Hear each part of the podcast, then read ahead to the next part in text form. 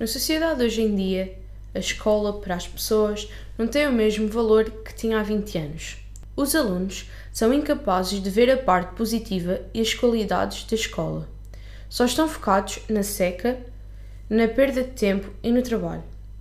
Mas também o governo fala na importância da educação, mas é o primeiro a criar barreiras para os professores. E sem professores não existe educação.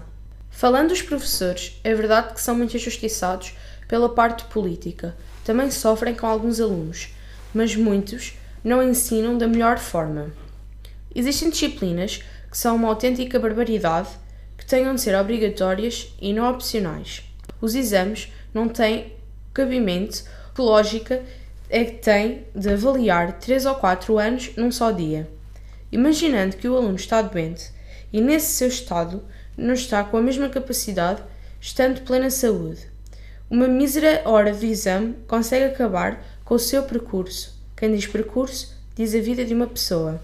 Falta ainda um elemento super importante: os alunos. Muitos alunos têm a escola como local para fazer turismo. E muitas das vezes, alguns bons alunos e com capacidades deixam-se ir em maus conselhos ou nos vícios. Outro assunto que às vezes não se dá valor é o bullying. Este grande problema consegue acabar com a vida e a carreira de qualquer aluno. Hoje em dia, também está muito presente o gozo com a pessoa só porque tem mais capacidades, ou vice-versa. Se não tiver redes sociais, serão postos de parte.